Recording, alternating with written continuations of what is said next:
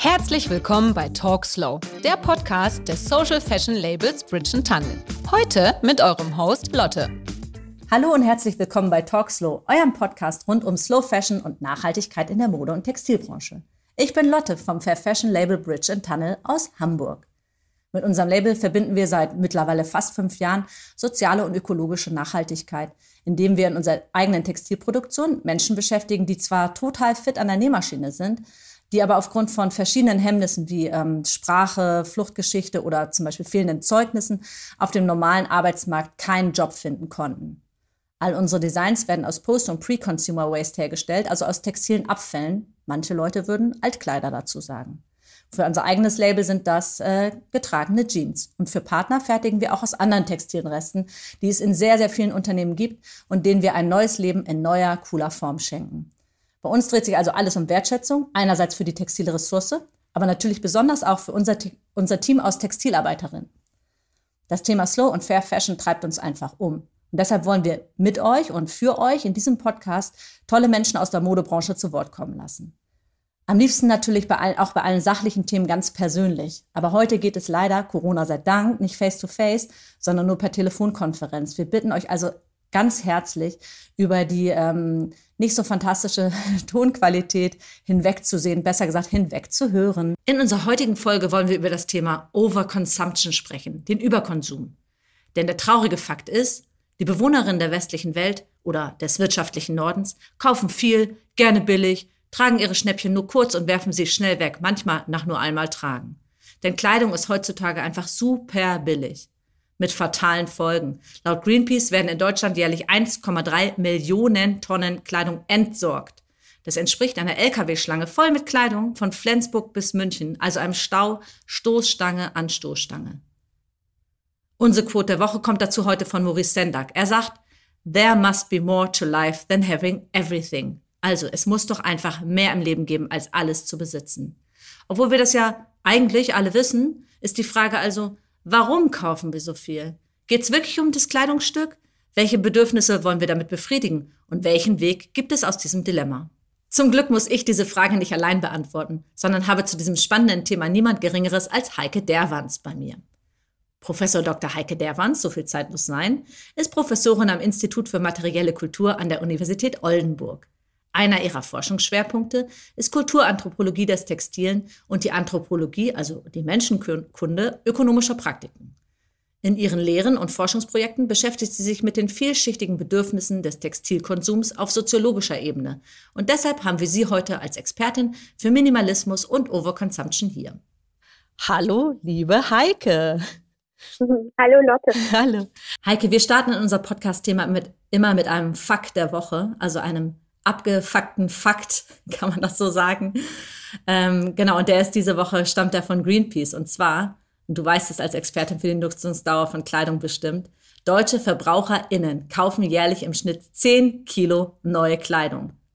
10 ganze Kilo. In den USA sind sogar 16 Kilo und in Afrika und in Nahost dagegen nur etwa 2 Kilo. Aber 10 Kilo landen an neuer Ware bei jeder Verbraucherin im Schrank. Heike, seit vielen Jahren forschst du zur Zirkulation von gebrauchter Kleidung in der Stadt und darüber, ob Textilminimalistinnen Pioniere für einen nachhaltigeren Umgang mit Kleidung sind. Was fasziniert dich so an dem Thema? Ich glaube, es ist, dass jedes Kleidungsstück diese Weltreisen hinter sich hat. Also die sind ja meistens in Europa designt und dann ähm, kommen die Rohstoffe wirklich aus der halben Welt werden dann zusammengestellt, zusammengebastelt sozusagen am anderen Ende der Welt, kommen dann bei uns zurück und dass dieses Kleidungsstück so komplex in seiner Geschichte ist, eigentlich fast komplexer als meine Lebensgeschichte, ähm, das finde ich total faszinierend. Also diese massive globale Vernetzung hinter jedem einzelnen Kleidungsstück und ähm, die andere Sache ist, dass ich bin ja in der DDR geboren und äh, habe da auch noch ähm, ein paar Jahre gelebt und da war der Umgang mit Kleidung so ganz anders. Und das habe ich noch erlebt. Also was das bedeutet hat, wenn man mal was Schickes hatte, was Modernes ähm, oder auch was aus dem Westen. Und ähm, dass ich das jetzt in diesen 30 Jahren so verändert hat, dass wir jeden Tag irgendwie kaufen können und dass ich auch manchmal höre, dass Leute ähm, doch viele Sachen mittlerweile nur einmal tragen mhm. und dann gar nicht weiter anziehen. Ähm, also wie sich diese Kultur sozusagen ne, mit der Kleidung, wie sich das innerhalb von 30 Jahren für mich in meinem Leben so verändert hat, ähm, das finde ich total spannend. Also dass jetzt dieses Kaufen und Wegwerfen so ziemlich das Einzige ist, was wir mit Kleidung noch machen, obwohl es so viele Sachen gibt, die man mit Kleidung eigentlich machen kann. Mhm.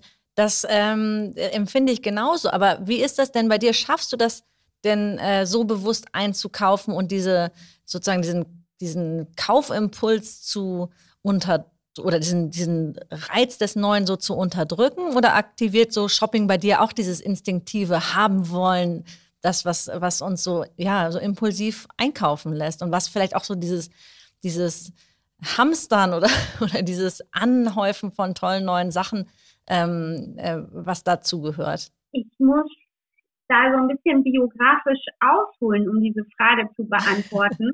ich habe ja gerade schon gesagt, ich bin in der DDR aufgewachsen und ähm, die Fast Fashion Ketten, die dann in Hamburg, als Hamburg dann den ersten H&M hatte in den 90er Ich erinnere Jahren, mich. Hm. Oh, das war eine Befreiung für mich. Da gab es Kleidung, die ich mochte vom Stil, die anders war als in meiner Kleinstadt, in der ich gelebt habe.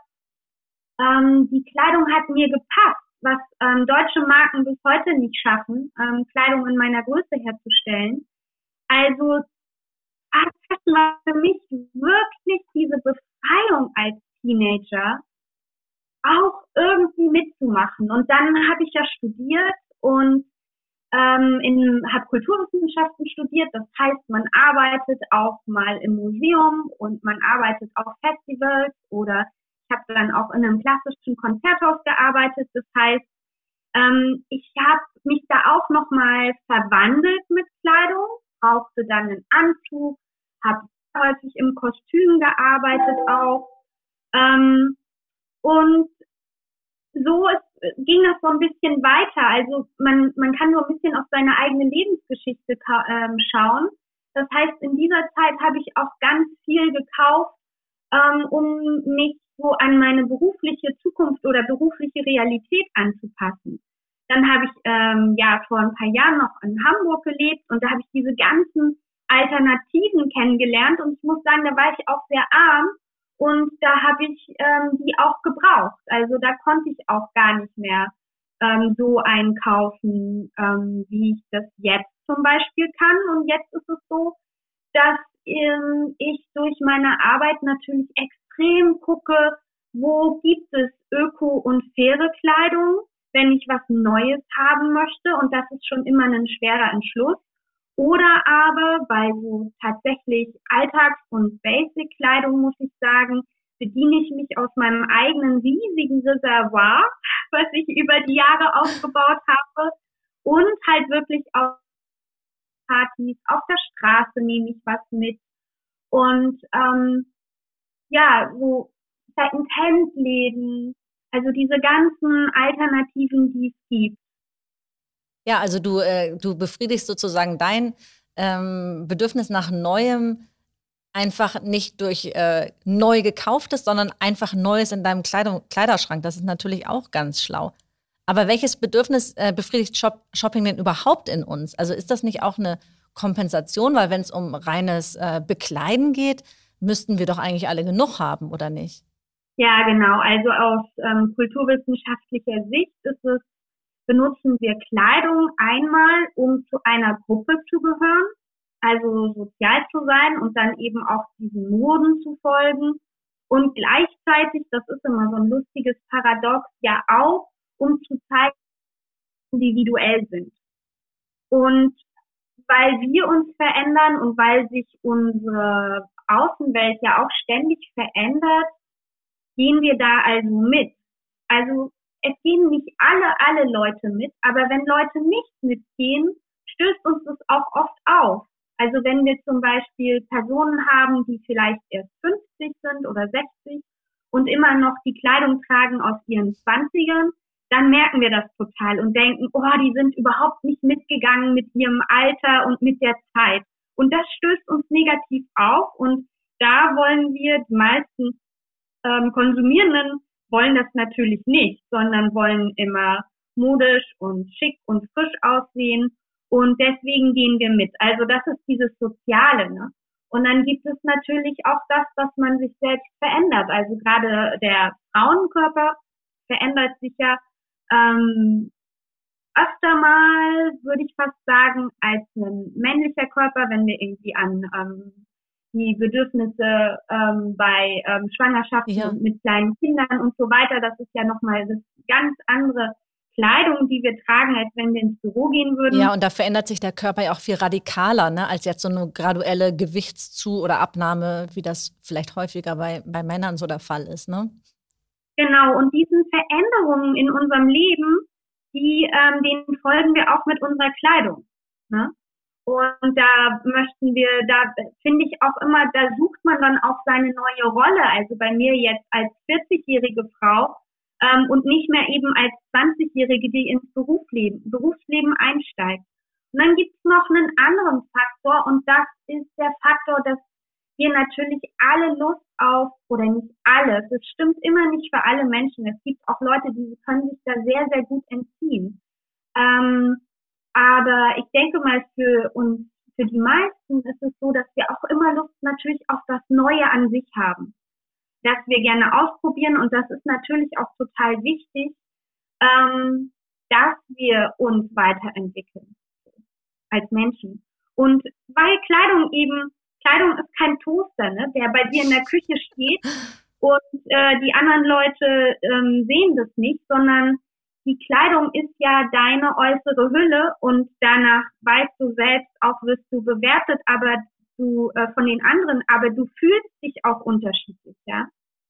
Und ähm, deswegen hat Kleidung diese ganz besonders enge Beziehung zu deiner individuellen Persönlichkeit. Hm, das heißt aber, äh, Konsumalternativen wie Secondhand oder Line oder du sprachst von die äh, Kleidertauschpartys an, ähm, die können eigentlich das Gefühl auch äh, produzieren, was wir beim Neukauf von Sachen verspüren, oder? Also, oder ist es so, äh, man sieht ja viele Tendenzen jetzt zum Carsharing oder Coworking oder so, dass Leute gar nicht mehr unbedingt Sachen selber besitzen, sondern vielleicht auch tauschen oder teilen. Ähm, ist das bei der, bei der Mode genauso oder möchte man da lieber was besitzen, weil es ja so viel um auch die eigene Individualität geht? Als Kulturwissenschaftlerin, und ähm, damit hatte ich ja auch angefangen, wie anders das zum Beispiel noch in der DDR vor nur 30 Jahren war. Ähm, also als Kulturwissenschaftlerin muss ich sagen, Kultur äh, verändert sich permanent. Und ähm, das heißt, wir können das, was heute Normalität und Normen ist, können wir auch wieder verändern. Und ähm, wir sehen das sehr gut. Was hattest du gerade schon gesagt beim Carsharing? Für die Generation meines Vaters ist das eigene Auto absolut Darstellung seines ähm, Stands ähm, als Mann in der Gesellschaft. Ne, er zeigt mhm. damit, wie, wie viel er ähm, verdient und dass er immer ganz ordentlich damit ist und dass das immer ganz sauber ist. Und ähm, das ist für Generationen ähm, ja wirklich überhaupt nicht mehr der Fall. Und ähm, auch beim Coworking haben wir uns, glaube ich, sehr umgewöhnt. So, und das, das meine ich, ne? Das ist für mich die ganz große Hoffnung. Als Kulturwissenschaftlerin sehe ich das historisch. Und wie wir gerade mit Kleidung umgehen, ist ein Moment in der Zeit. Aber vor 100 Jahren ist man ganz anders damit umgegangen. Da hatte man ähm, zwei Outfits insgesamt vielleicht. Eins für die Arbeit für normal und eins für den Sonntag zum Beispiel. Und es ging. Und diese Experimente, die die Minimalistinnen oder diese anderen ähm, Personen, diese Uniformexperimente machen, die jetzt sagen, ah, ich ähm, mache mir jetzt so ein, äh, eine Standarduniform und trage die jetzt mal einfach ein halbes Jahr lang auf der Arbeit, mal gucken, ob die Leute es merken. Und idealerweise und, äh, mit Kleidung, die mir besonders gut steht, ne? Das ist ja auch immer was, da muss man ja genau. seinen Stil schon gefunden haben. Ja, genau. Aber da sehen wir dann auch, die berichten, ja, also die Leute haben es gar nicht so bemerkt. Scheinbar ist es dann doch nicht so wichtig mhm. ähm, für meine Kolleginnen. Und ähm, also wenn sich so Tendenzen wieder ein bisschen mehr durchsetzen, dann sind wir auch bei Kleidung in so einem ähm, Kulturwandel und Konsumwandel wieder, wie wir das durch Carsharing und Coworking auch in einem anderen Gebiet haben. Mhm. Ähm, also ich halte das für absolut möglich.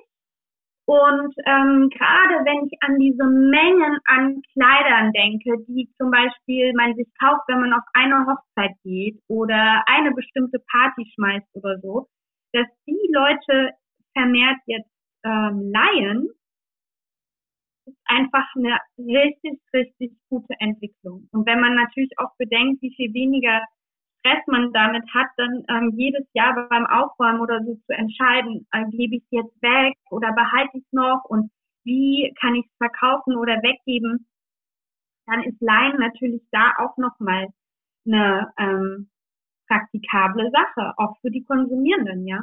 Ja, absolut, weil es äh, ist ja auch Ballast, den man mit sich rumschleppt, ne? All diese ungetragenen Kleider oder die Sachen, die einem gar nicht stehen, die äh, ist, bleiben ja doch irgendwie ein bisschen im unterbewussten Kleiderschrank irgendwie ganz, ganz doll hängen.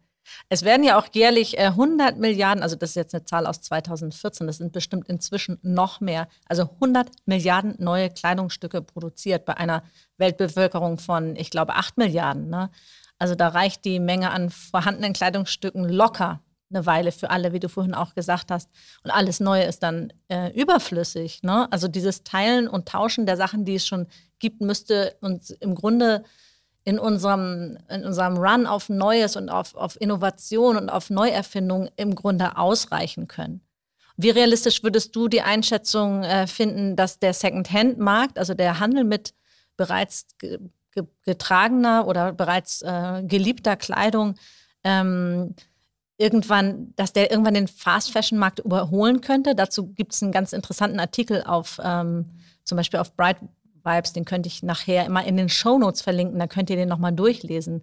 Also das ist irgendwie der, dass der Handel mit den Kleidungsstücken, die es bereits gibt, ähm, da, äh, irgendwann größer werden könnte als die Herstellung von neuen Fast Fashion Teilen. Was sagst du dazu, Heike?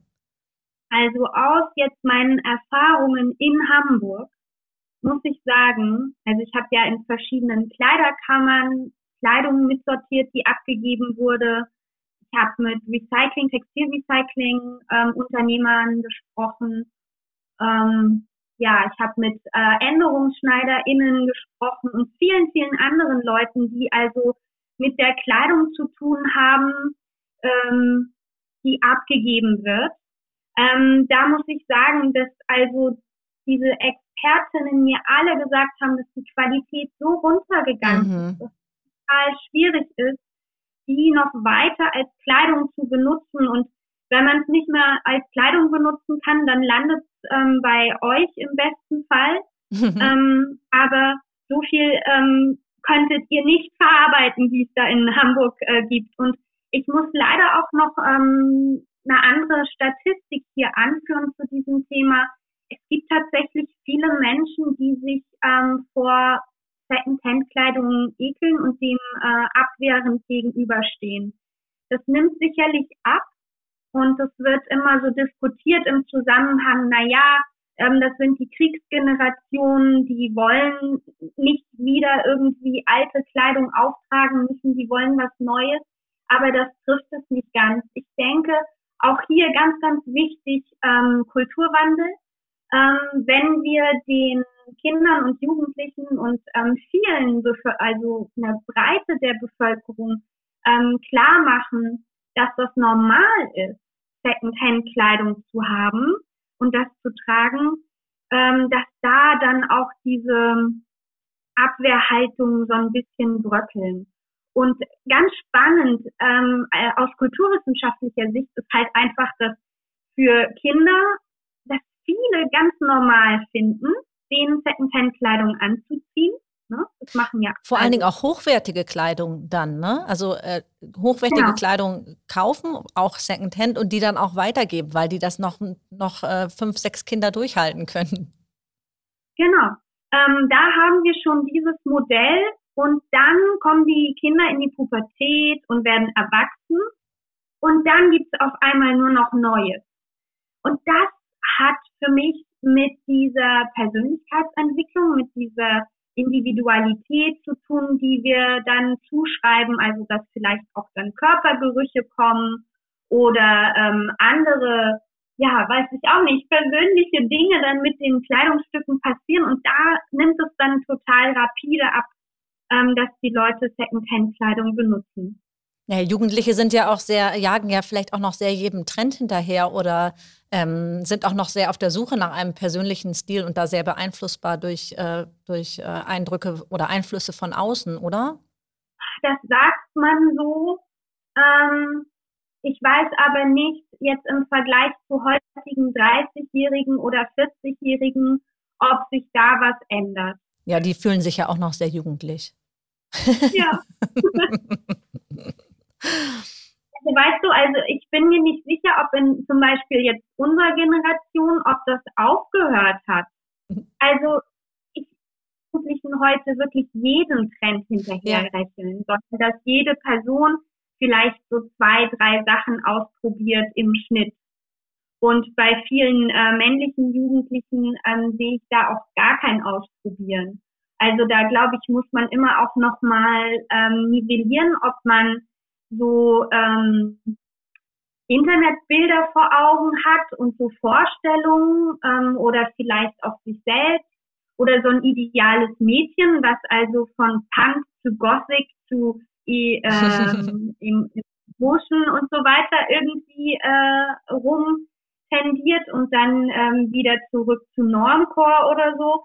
Ähm, das ist, glaube ich, so eine Vorstellung und das müsste man einfach mal näher untersuchen, ob Jugendliche da wirklich irgendwie in fünf Jahren fünf Sachen mitmachen oder ob es eigentlich weniger, weniger Trends sind. Ja, vor allem die Jugendlichen haben ja häufig auch nicht das nötige Kleingeld, um sich ständig neu, neu einzukleiden. Ich merke nur, ich als, äh, ich würde mal sagen, inzwischen erwachsene Person, ähm, kann einige, mache einige Trends nicht mehr mit, weil ich inzwischen aus eigener leidvoller Erfahrung weiß, dass mir bestimmte Sachen nicht stehen oder nicht passen oder ich sie nicht anziehe. Und das war in meiner Jugendlichkeit noch ein bisschen anders. Da habe ich irgendwie doch auch noch mehr ähm, ge gedacht, ich müsste das genauso machen wie alle anderen zum Beispiel.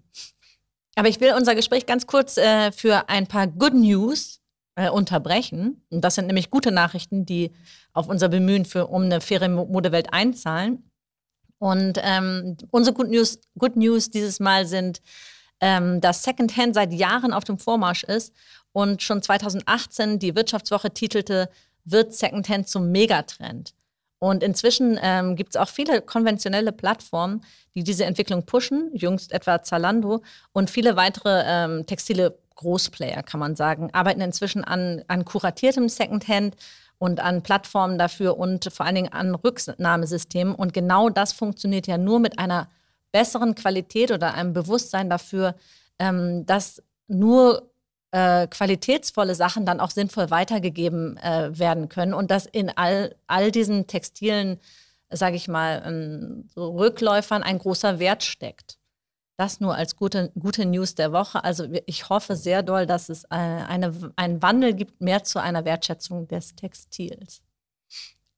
Aber genau, jetzt wollte ich nochmal zurück, äh, Heike, zu der Altkleiderverwertung in Deutschland, zu der du ja viel ähm, geforscht hast und im Grunde diese zwei gegensätzlichen Nutzergruppen, ähm, auch wenn ich das so ganz radikal sagen kann, rauskristallisiert hast. Auf der einen Seite tatsächlich die, äh, die Menschen, die vielleicht ähm, aus finanziellen Gründen keine Neuware kaufen können und darauf angewiesen sind, sich aus äh, Kleidersammlungen oder Kleiderkammern auszustatten. Und auf der anderen Seite tatsächlich die äh, überwiegend sehr jungen, hippen, weiblichen Kundschaften ähm, oder Individualistinnen, kann man ja so sagen, die mit Secondhand ihren Stil unterstreichen und vielleicht damit auch immer auf der Jagd nach was äh, Neuem, Besonderen sind was dann vielleicht auch ein bisschen mehr kosten darf Und ähm, diese beiden Nutzergruppen äh, holen ja ihre oder decken sich an ganz unterschiedlichen Stellen ein und überschneiden sich aber nicht, obwohl doch die Ressource Altkleidung ähm, total gleich ist. Ist das nicht total paradox? Ich glaube, dass die sich in bestimmten Milieus überschneiden. Und zwar, ähm, wenn ich an Kunststudierende denke. Mhm. Aber das ist ja ein so, so winzig kleines Milieu, dass ähm, wir da, glaube ich, nicht weiter, ähm, also die können wir vielleicht als Pioniere wahrnehmen, ja, also dass die ähm, das weiter unter den Jugendlichen auch modern machen können, ähm, auch vielleicht ältere Stile von Kleidung wieder sich äh, anzueignen, wieder zu entdecken über Secondhand-Kleidung.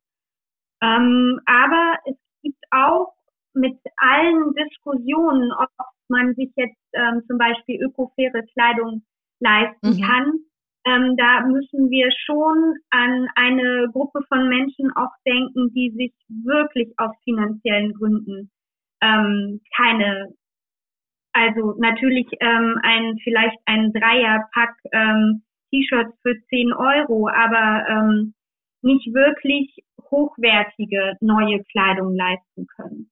Die gibt es auf jeden Fall, die habe ich äh, während meiner Feldforschung getroffen und das waren ähm, zum Teil aber auch so, ähm, wie soll ich sagen, aktivierte Leute, die gesagt haben, wenn ich gucke hier auf der Tauschparty oder hier in der Kleiderkammer, wenn ich genau gucke, dann finde ich hier diese hochwertigen Sachen, die halt lange ähm, halten.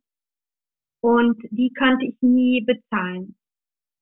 Mhm. Also für die Leute ist dann ähm, Secondhand nicht mehr oder gar nicht mit diesem Stigma der Bedürftigkeit behaftet, ne? sondern auch einfach eine, eine äh, Möglichkeit, sich kostengünstig, qualitätsvoll einzukleiden, wenn man die Zeit mitbringt oder, die, oder auch den Willen, sich da rein zu, ähm, reinzufuchsen und ähm, nicht darauf angewiesen ist, dass einem jemand anders äh, sagt, äh, alles, was auf diesem Ständer hängt, ist cool und das kannst du alles kaufen und dann bist du eine tolle, eine tolle Type oder so?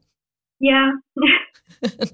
ähm, das, ich muss sagen, aus eigener Erfahrung in der Zeit, in der ich wirklich ja gar kein Geld. Hatte, mhm. ähm, um so Sachen zu kaufen, also in der ich eben auch von dieser ähm, uns bekannten äh, Grundsicherung abhängig war, mhm. da hatte ich auch kein Geld übrig, ähm, überhaupt Kleidung zu kaufen und da war mein Wunsch oder so ein inneres Bedürfnis, neue Kleidung zu haben, aber total hoch. Mhm. Ähm, und jetzt, wo ich sozusagen in der umgekehrten Situation bin, ähm, habe ich auch gar nicht mehr das Bedürfnis zu konsumieren. Ähm, das ist jetzt eine persönliche Beobachtung und ähm, ich kann mir aber vorstellen, dass so ein Ausschluss aus so einer wichtigen Konsum- und Ausdrucksform wie Kleidung schon ein, ein wichtiges Bedürfnis eben auch ist ähm, für Menschen mit sehr, sehr wenig Geld. Und ähm, ich habe das auch gelesen in den Studien über neu angekommene ähm, Migrantinnen, also in den USA zum Beispiel, dass äh, man dort dann als erstes vor 100 Jahren, vor 50 Jahren wahrscheinlich immer noch die Kleidungsstücke, die man mitgebracht hat aus der alten Welt, aus dem alten Leben, so schnell wie möglich loswerden möchte und dann da ankommen, wo man jetzt ist. Ja, sozusagen das Alte zurücklassen, ne? wie so eine Häutung oder so. Ja, genau. Und das kann ich natürlich als ähm, ehemalige DDR-Bürgerin genauso auch ähm, nachempfinden und verstehen. Ähm, das ist so die eine Seite, ne? aber wir müssen natürlich auch sehen, dass heute der Second-Hand-Markt total überflutet ist mit Kleidung, die total neu ist. Also wenn du auf Kleidertauschpartys gehst, ähm, hast du viel Kleidung, die da hängt, die, also nicht viel, aber doch eine, Menge, die da hängt noch mit ähm, dem Tag dran, also die hm. noch nicht gewaschen oder getragen wurde. Ich habe mal eine Studie gelesen, jedes fünfte gekaufte Kleidungsstück wird äh, ungetragen wieder aussortiert aus hunderten von Gründen, passt nicht, steht nicht, komischer ja. Impulskauf und so weiter. Ne? Da wird, ja. und, und da, also da, die eigentlich kennt man sich ja und müsste im Geschäft schon wissen, ähm, werde ich sowieso nicht, rote Pullover trage ich sowieso nicht, auch wenn ich sie an anderen schön finde, nehme ich mal lieber nicht mit. Ne? Aber wenn dann so ein roter Streichpreis da im, im, im Laden ist, vielleicht wird man dann doch in Versuchung geführt und nimmt das dann doch wieder mit und dann muss man es leider irgendwann aussortieren. Ja, das ist ähm, ein Grund, ähm, dass Kleidung viel auch verschenkt wird heute, weil sie so günstig ist, ist ein anderer ähm, Online-Shopping, wo du dir dann zwei Größen bestellst und nur eine behältst und die andere vielleicht nicht schaffst, zurückzuschicken. Das sind alles so diese Gründe. Aber weißt du, das hat halt zu dieser Vorstellung, die wir vielleicht aus unserer Jugend aus den 90ern oder so noch haben, von Second Hand. Also da rede ich ja über ähm, Army-Klamotten oder wirklich alte. Also Holzfällerhemden äh, und so. Holzfällerhemden, genau, super Beispiel aus den 90ern. Das ist genau das ist heute nicht mehr der Fall. Also in den Secondhand-Läden ähm, und äh, vor allen Dingen auch natürlich in den Secondhand-Online-Shops und was sich da alles heute ausdifferenziert gebildet hat, ähm, da hast du wirklich äh, Shops, die nehmen nur ausschließlich Kleidung bis ähm, fünf Jahre an. Mhm. Ja, also da hast du oder wenn du in äh, bestimmten Online-Shops äh, schaust, da hast du auch die aktuellen ähm, Kollektionen. Also das ist dann gar nicht so richtig Vintage, sondern im Grunde nur von einer Person äh, aus, ja, wie es heißt, aus der zweiten Hand und gar nicht ein besonders tolles Stück von Oma, sondern äh, H&M von, von vor zwei Monaten oder wie? Genau. Ja. Und von dieser Vorstellung, ähm, des, wie du gerade schon gesagt hast, das Secondhand als Vintage, da müssen wir uns halt ähm, sowieso jetzt in dieser, in dieser neuen Tendenz, die du beschrieben hast, da müssen wir uns ähm, verabschieden und wir sehen das ganz klar auf dem Second-Hand-Markt, dass sich ganz ähm, breit die Firmen da ausspezialisieren und eigene kleine Märkte schaffen. So, und da kannst du deine ganz neue Kollektionen haben bis ähm, Shops, die nur 200 Jahre alte Sachen anbieten. Mhm. Und äh, welche Möglichkeiten und äh, Wege würdest du, ähm, würdest du sagen, gibt es, ähm, dass man tatsächlich nochmal ein dolleres Bewusstsein gegen so einen maßlosen Konsum von Neuware schafft? Und, das, und dann die Neuware auch nicht ersetzt durch äh, Secondhand, was kein echtes Secondhand ist, sondern im Grunde nur dazu führt, dass Leute ihren Kleiderschrank irgendwie ausmüllen, was ja aber das Problem nicht, nicht, äh, nicht ähm, löst und vor allen Dingen auch nicht dafür sorgt, dass weniger äh, schlechte Qualität produziert wird. Ja, da bin ich jetzt sehr dankbar, dass du das nochmal anführst. Diese Art von Secondhand ist eigentlich aus der Nachhaltigkeitsperspektive nicht das, was wir wollen. Ja, also dieses in den Laden gehen und sagen, ja, ich kaufe gleich die zwei Größen, ähm, ne, ich gebe es dann einfach irgendwie in den Second Hand, das, das ähm, greift dieses Problem der Überproduktion und des Überkonsums ja nun wirklich gar nicht an, sondern das ist wirklich ein weiterer Baustein in diesem Trend, ähm, dass Kleidung noch billiger wird. Ja, und vor Denn allen Dingen, ja, entschuldige bitte, dass ich dich unterbreche. Vor allen Dingen ist, führt es dazu, dass man äh, äh, einfach weiter entsorgt. Ne? Also man, man besorgt sich was und entsorgt es dann, weil man denkt, ach ja, dann ist das, geht das halt in Secondhand. Genau. Und ähm, dieses Einfache, hast du total recht, ist für mich weiter eine Blüte, wirklich eine Blüte des Überkonsums ähm, dass wir das heute haben. Und ähm, ja, ich kann es nur noch mal sagen. Also bei jedem irgendwie drüber nachdenken, da sind irgendwie das Erdöl drin, wie altes Erdöl schon in der Erde lagerte, das äh, wissen wir ja alle so ein bisschen. Oder da ist jetzt Schaf drin oder da ist eine Baumwollpflanze drin, die wachsen musste, die Wasser ähm, gebraucht hat, was irgendwo herkommen musste. Das ist dreimal um die Welt gefahren so dass man sich das wirklich nochmal klar macht.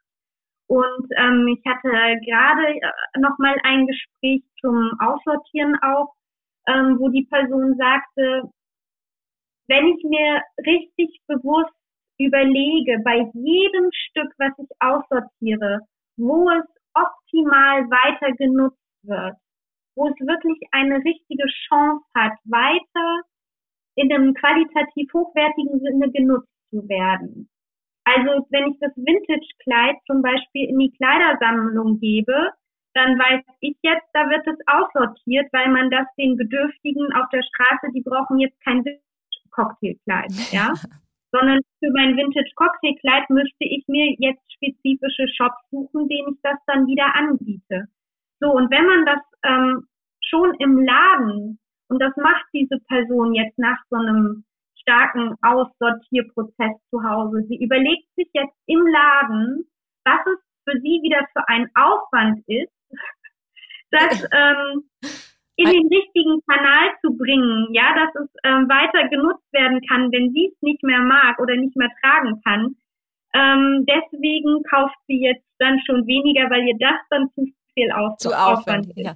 Aber letztendlich ist es ja eine schöne Idee, dass man sagt, man hat eine Verantwortung beim Kauf oder für den Kauf und die Herstellung eines Kleidungsstücks, also wie das Kleidungsstück zu einem kommt, aber dann auch direkt eine Verantwortung, wohin das Kleidungsstück dann weitergeht. Das hört nicht auf mit, ach, ich kaufe aus nachhaltiger ähm, Quelle, sondern auch, ich überlege, wohin es dann weitergehen kann. Ja, absolut. Und wir sind immer so am Rande jetzt schon ähm, seit so ein paar Minuten, finde ich, an dieser politischen Frage. Sind wir als Konsumierenden denn für diese Überproduktion der Industrie verantwortlich? Das wäre meine Frage, meine nächste. Ja. Ja, also die Industrie sagt natürlich, der Konsument ist immer ganz wichtig, äh, witzig für mich, weil sie wissen natürlich, dass sie Konsumentinnen haben ähm, im Fast-Fashion-Bereich. Aber gut, sie sagen, der Konsument will das so. Ja, der will billig, der will keine Qualität, der will ganz oft einkaufen und so weiter. Hm, das macht es sich die Industrie meiner Meinung nach viel zu einfach. Und ähm, es gäbe Möglichkeiten, die NGOs zeigen uns das sehr, sehr gut auf. Also NGOs wie christliche Initiative Romero, Greenpeace, Kampagne für saubere Kleidung, Femnet und so weiter.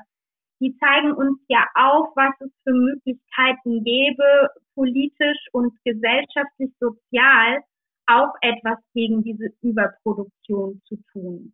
Und nicht einfach jetzt die Verantwortung auf, wir haben gerade drüber gesprochen, im Prinzip Jugendliche und junge Frauen zu schieben und zu sagen, ja, die sind es, ähm, weshalb es die Überproduktion äh, gibt in der Welt, weil die halt überkonsumieren. Ja, ich hab, das denke ich auch immer, ähm, dass man, dass es ein bisschen einfach ist zu sagen, äh, wir, wir bedienen nur das, was nachgefragt wird? Also es gibt ähm, so ein schönes Buch von einer englischen Kollegin, die fängt ihr Buch über Lycra damit an, dass sie in verschiedenen Abteilungen großer Kaufhäuser in Großbritannien ist und um sie herum suchen sehr viele Frauen immer schwarze Leggings in Größe 48 oder noch größer. Und es gibt diese Leggings nicht. Und ähm, das ist für sie so dieser Auftakt äh, zu sagen, nein, der Markt produziert nicht für, für das, was nachgefragt wird, sondern das, was da intern trendmäßig entwickelt wird. Sonst würden sie wissen, dass es ganz viele Frauen in großen Größen gibt, die auch gerne schwarze Leggings tragen würden, aber sie werden eben nur in kleinen Größen produziert. Absolut. Und das haben wir jetzt auch bei ökofairer Kleidung, dass mir ähm, mehrere Leute immer wieder sagen, in meiner Größe gibt es keine ökofaire Kleidung. Ja, oder in meiner Größe gibt es überhaupt gar keine, äh, gar keine Mode, die, in der ich mich mir gefalle, ne? Also so viel zum Thema, der Markt steuert das schon alles. Die Industrie hat das irgendwie, kann gar nicht anders. Ähm, also das äh, muss man aus kulturwissenschaftlicher Sicht wirklich mal sagen, nein. Ja, ich hatte mir auch überlegt, äh, stell dir vor, Fast Fashion wäre eine Droge und äh, die Leute, die das kaufen, sind sozusagen die Drogensüchtigen. Natürlich kann man denen dann sagen, nee, nee, seid bitte nicht mehr, äh, kauft bitte keine weiteren Fashion-Drogen. Ne? Man könnte aber genauso gut sagen, es ist illegal, das zu verkaufen oder es ist ähm, das muss stärker reglementiert werden oder das, äh, da, da muss man irgendwie eingreifen. Also da kann man nicht nur sagen, die Vernunft des, äh, der Konsumentin oder des Konsumenten, die, die äh, hat das schon zu regeln. Ja, und ähm, bei deinem Beispiel möchte ich noch mal eins drauflegen. Was die Industrie jetzt gemacht hat, war ja, wir haben eine viel effizientere Droge, ähm, die deinen Körper nicht so belastet entwickelt. Hier, nehmen die Bio-Baumwolle, aber kauf bitte genauso viel. Ja, das Problem verschiebt sich sozusagen nur, wenn man äh, äh wenn man im gleichen Maße dann äh, Bio-Baumwolle oder Fair Fashion herstellt und aber mit seinem Zy äh, Kollektionszyklus genauso häufig neue Ware in den Markt drückt wie vorher. Ne? Das ist ja im Grunde nur äh, Augenwischerei dann.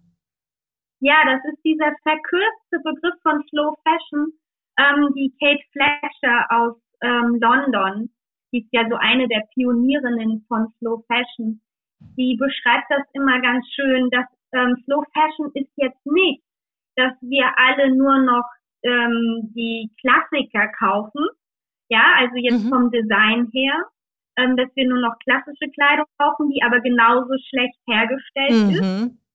Slow Fashion heißt auch nicht, ähm, dass wir jetzt ähm, jubeln, wenn der Anteil auf Bio-Baumwolle auf fünf Prozent gesteigert wird und der Rest weiter irgendwie Polyester ist, was in 400 Jahren nicht vergehen wird, ähm, sondern was sie halt fordert, ist der System Change, also eine neue, andere Beziehung zu Kleidung zu entwickeln und auch, ähm, wie sie das auch nennt, the craft of use. Also, dass wir Konsumierenden wieder in einer größeren Breite mit Kleidung umgehen und einfach viel bewusster, weil die Kleidung wieder wertiger und wertvoller für uns ist, viel bewusster vielleicht ähm, Flecken rausmachen, reparieren, bügeln. Also das sind jetzt so ganz ähm, gerade diese drei Beispiele. Das ist nicht das schicke Upcycling wie bei euch, sage ich jetzt mal, ja, sondern diese wirklich ähm, piefigen Haushaltspraktiken, ähm, aber die bringen es halt. Aber dafür müsste man natürlich das erstmal können. Ne? Da müsste man wieder stopfen können, da müsste man flicken können, da müsste man nähen können und auch die, ähm, die entsprechenden Ausrüstungen und Maschinen äh, zu Hause haben. Und äh, da habe ich das Gefühl, da ähm, ich kenne sehr wenig Leute, die äh, noch selber Löcher in Wollpullovern kunstvoll stopfen. Einfach weil es normalerweise nicht mehr gebraucht wird. Ne? Es ist viel praktischer und günstiger, sich einen neuen Pullover zu kaufen, als den alten irgendwie aufwendig zu reparieren. Und das muss sich ändern. Ja, genau, da sind wir wieder bei unserem Thema ähm, Konsumwandel durch äh, Kulturwandel. Ich glaube, heute in den meisten Berufen, ähm, ich meine jetzt nicht, dass äh, schicke Anwaltsbüro, aber in vielen, vielen Berufen wäre es total akzeptiert, wenn du einen gestopften Pullover anhast. Ja, ob der jetzt unsichtbar gestopft ist. Ich oder es gibt ja auch dieses Visible Mending, ne, dass du es sogar ganz genau. kunstvoll irgendwie verrückt in einer ganz anderen Farbe stopfst oder so. Das muss man genau. wahrscheinlich vom Beruf abhängig machen oder von, von, der, von der Gelegenheit, wo man den tragen möchte. Genau, aber das wäre natürlich ein, eine Möglichkeit, ähm, wie das einfach etablierter wird. Und ich finde also so ein Pulli mit so einer auffällig gestopften Stelle zu tragen, ist für mich so eine kleine Intervention im Alltag, mhm. ähm, die uns wieder da an diesen Gedanken ranführt und gewöhnt. Die ist so ein kleines Ausrufezeichen für Slow Fashion Praktik. Ja, das, das hört sich gut an. Und das passt eigentlich auch zu dem, was ich dich jetzt fragen wollte zum Abschluss eigentlich unseres Gesprächs, nämlich ob du einen äh, persönlichen Tipp als, also entweder als Modekonsumentin, aber gern auch als Wissenschaftlerin, äh, was dir lieber ist, ähm, für unsere HörerInnen hast, wie es gelingen kann, die Lust nach Neuem zu befriedigen und trotzdem dabei dieses dahinterstehende Bedürfnis nochmal genauer anzuschauen. Oder wie du eben gesagt hast, wie kann ich es schaffen, ähm, ein bisschen wertschätzender mit meiner mit meiner Kleidung oder meinem Blick auf ähm, Kleidung und Bekleidung umzugehen. Was hast du da für eine kleine Anregung für uns? Tatsächlich den Kleiderschrank sich Zeit nehmen, mhm. den eigenen Kleiderschrank durchsortieren und versuchen vielleicht nicht sofort ähm, äh, ganz ans Ausmisten immer zu denken, sondern daran zu denken, wie man die Sachen neu zusammenstellen könnte, was man ähm, verändern könnte, also was man vielleicht zur Änderungsschneiderei nochmal bringt. Ähm, regelmäßig sich bewusst machen, was man alles hat im Kleiderschrank, vielleicht auch nochmal wieder umräumen oder falten, vielleicht ähm, saisonal umräumen, ne, zum Sommer oder zum, zum Winter dann, dass man da nochmal alles durchgeht. Denn viele Leute, das wissen wir, sind sich nicht bewusst immer, was sie noch alles haben. Und dieses Gefühl, ich habe nichts anzuziehen, ähm, das ist ja ein rein psychologisches Phänomen. Ne? Man mhm. guckt in den vollen Kleiderschrank und hat dieses Gefühl. Und ähm, was bei uns normalerweise jetzt anerzogen in den letzten Jahren losgeht, wäre der Kaufimpuls. Mhm. Und ähm, mein Tipp wäre hier in den Kleiderschrank neu zu schauen, zu überlegen, wann habe ich eigentlich was gerne kombiniert, das vielleicht einfach so nochmal wieder tragen, neu kombinieren. Ähm, also da schauen, was hat sich verändert an mir und einfach mit den Stücken, die anfassen und nicht, wie Marie Kondo es sagt, sie dann irgendwie auszusortieren, sondern eigentlich die Beziehung, die man mit dem Kleidungsstück hat, nochmal wieder neu zu entdecken. Ja, das finde ich eine super gute Anregung, weil ich mache das tatsächlich auch so. Ich habe eine sozusagen Sommergarderobe und eine Wintergarderobe und immer wenn ich das im Herbst oder im Frühling wechsle, habe ich so richtig diesen Glücksmoment, dass ich da Sachen entdecke, die ich jetzt lange nicht getragen habe und die mir eigentlich total gut gefallen und da, da flammt dann meine Liebe sozusagen zu den Kleidungsstücken wieder auf. Also das ist richtig, das, das befriedigt auf jeden Fall dieses Bedürfnis nach, wow, das ist ein tolles, tolles Teil. So, alles halbe Jahr mal, ne? Hm. Ja, also vielen Dank für diese coole Anregung, Heike. Und äh, tausend Dank, dass du da warst und uns hier äh, Einsichten gegeben hast. Ähm, ganz viel davon nehme ich auf jeden Fall mit. Und ich möchte aber auch unseren Hörerinnen neben der Anregung, die du eben gegeben hast, wieder eine kleine Challenge mitgeben. Ähm, und zwar eine Challenge machen wir immer, die uns weiter sensibilisiert für einen nachhaltigen Textilkonsum. Und dieses Mal lautet sie Count Your Wears, also zähle deine Tragemomente, würde ich das jetzt mal so übersetzen. Und dazu gehört, dass ihr liebe HörerInnen, ein Kleidungsstück in eurem Kleiderschrank findet, das ihr häufig tragt oder gerne tragt oder vielleicht sogar denkt, das wollt ihr in nächster Zeit gerne tragen. Und dann zählt ihr ab sofort mal die Tragemomente. Ihr könnt das Kleidungsstück oder ein Foto des Kleidungsstücks unter dem Hashtag TalkSlowPodcast äh, auf Instagram posten.